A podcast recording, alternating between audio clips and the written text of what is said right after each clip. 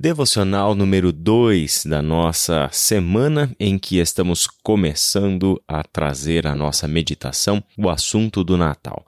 Ontem conversamos um pouco sobre o que é o advento, lemos juntos o texto de Isaías, capítulo 9, versículos 6 e 7, e vimos como este texto nos apresenta a profecia acerca do nascimento do Filho de Deus, aquele que é o Messias aquele menino deitado na manjedoura, destinado a governar. Não apenas um governo de um território humano, mas ele é o Senhor de todo o universo. Ele é destinado a governar sobre tudo o que existe por toda a eternidade. O Todo-Poderoso repousa naquela manjedoura.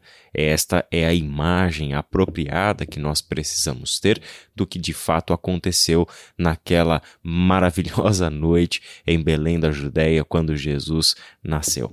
Hoje nós leremos dois textos bíblicos que reforçam para nós esta imagem importante de Jesus como o poderoso, como o Senhor do universo, como o agente da criação, como o sustentador de todas as coisas e que está acima de todas as coisas. O primeiro texto que nós vamos ler se encontra em Colossenses capítulo 1, do versículo 15 até o versículo 20.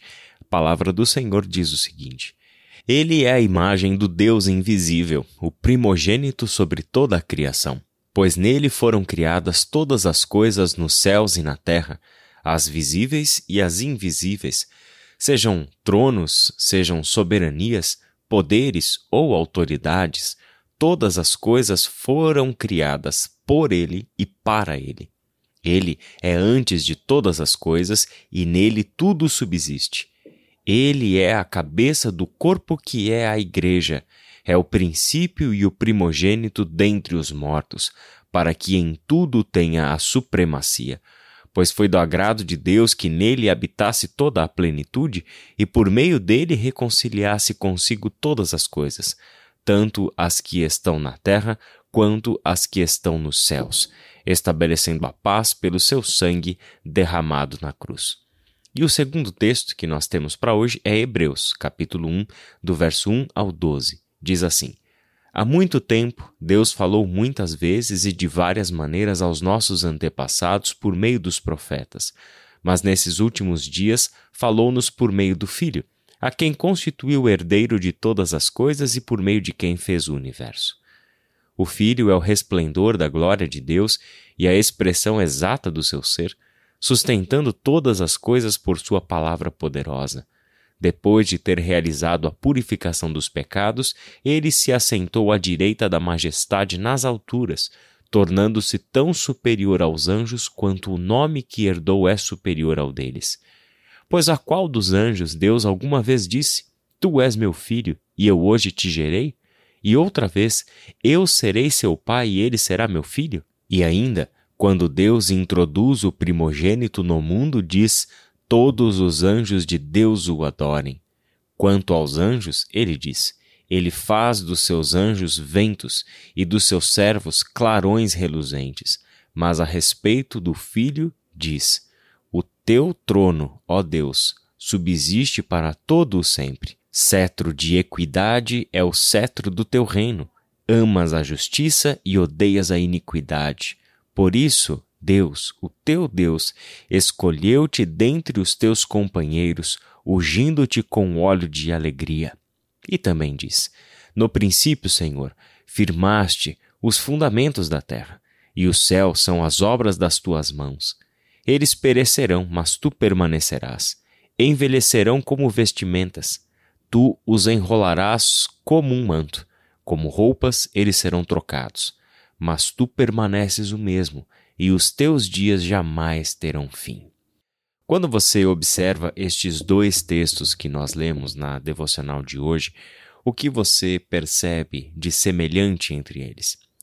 Tanto o texto de Paulo aos Colossenses, quanto o texto de autoria desconhecida de Hebreus mostram para nós um Cristo exaltado, soberano, todo-poderoso, que está acima de todos os poderes e autoridades deste mundo e do mundo que está invisível aos nossos olhos. Ele é tanto o agente divino da criação, porque todas as coisas foram feitas por ele, como todas as coisas foram feitas para ele, e é ele quem sustenta todas as coisas. A imensidão do universo, tanto o que conhecemos, quanto aquilo que com toda a ciência humana somos incapazes de conhecer, que permanecem envolto em mistério. Absolutamente todos os elementos deste universo estão agora mesmo sendo sustentados por Jesus Cristo, o Filho de Deus. E é justamente este Todo-Poderoso que governa o universo todo, que sustenta toda a criação, que sustenta o mundo físico como nós o conhecemos, que sustenta a nossa vida. É este Cristo que está revelando ao mundo a vontade de seu Pai. É este Cristo que veio ao mundo em carne, nascendo neste mundo como um de nós, vindo a ser o servo obediente de Deus, que conduziu a sua vida até a morte de cruz para que nós fôssemos salvos por Deus, para que nós fôssemos reconciliados com Deus. A obra do menino colocado na manjedoura é a grande reconciliação com Deus, tanto dos seres humanos, quanto dos céus quanto a terra. Temos ali uma obra maravilhosa que envolve a totalidade da criação e não apenas as nossas vidas particulares. Jesus Cristo está reconciliando com o Pai absolutamente tudo o que existe sejam coisas visíveis ou invisíveis, do passado ou do futuro. Todas as coisas estão sendo reconciliadas com Deus por meio do sacrifício de Jesus Cristo. Por isso, estes dois textos bíblicos é, reforçam para nós esta importantíssima imagem, estas valiosíssimas verdades bíblicas sobre quem é o menino que está deitado naquela manjedoura o Jesus que nasceu em Belém da Judéia, no tempo de Herodes, no tempo do Império Romano, no tempo em que aquela jovem foi visitada e milagrosamente se achou grávida pelo Espírito, Maria e seu marido José criaram o Filho de Deus. Naquele tempo, Deus estava enviando ao mundo o Salvador, e aquela criança está destinada a governar porque aquela criança é a encarnação do Deus vivo, é o cumprimento de todo o plano e de toda a promessa de Deus, de que não deixaria o ser humano preso, escravizado pelo pecado e pelos poderes da morte e do inferno. Deus não deixaria a sua criação se perder, se extraviar para sempre mas Deus haveria de se envolver com a nossa história e de dentro da nossa história haveria de nos salvar. Jesus Cristo cumpre esta promessa de Deus. Jesus Cristo traz à realidade o plano de salvação de Deus. E esse Jesus Cristo que está na manjedoura, nós sabemos o seu destino. É pela cruz do Calvário, é pela ressurreição dos mortos, é pela exaltação acima de todo nome, de todo poder e de toda autoridade, que esta criança cumpre o seu destino, nos salva e governa para todo sempre. Por isso, neste tempo natalino, nesta atmosfera de Natal que já estamos vivendo neste mês de dezembro, desde o seu início, que tenhamos aí em Jesus uh, esta dimensão clara do seu poder e a quem de fato o nosso coração se prostra em completa adoração. É importante notarmos que estes dois textos exaltam ao Senhor. Não apenas nos fazem descrições de quem Ele é, mas ao fazerem estas descrições, fazem com que o nosso coração se curve se prostre em verdadeira e sincera adoração, reconhecendo o senhorio de Jesus Cristo, a sua soberania sobre toda a história, o seu papel universal de sustentar a criação de Deus.